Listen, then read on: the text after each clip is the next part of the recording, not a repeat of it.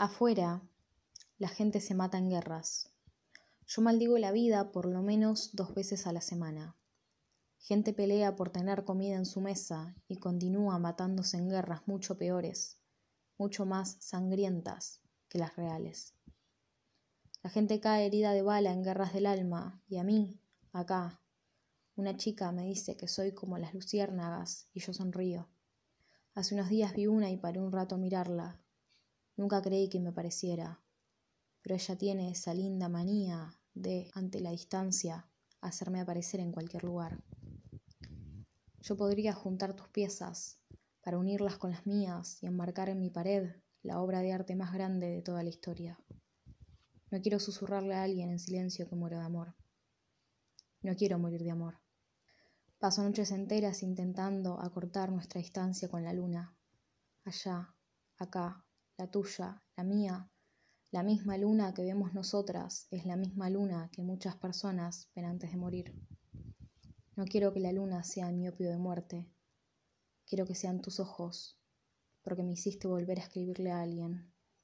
Así es que escribo oraciones sin punto final que podrían ser partidas al medio sin perder la confianza. Ahora podría decir casi lo que dije antes. Podría decirte me hiciste volver, y aunque faltasen palabras que sean el puente hacia lo completo, diría la verdad. Dulce chica de ojos verdes, me hiciste volver. Quiero que tus ojos sean el opio de mi luna, de mi muerte y de mi vida. No quiero escribirle poemas a nadie más. No quiero que la luna que nos separe sea interminable ni planeo que esa distancia dure para siempre.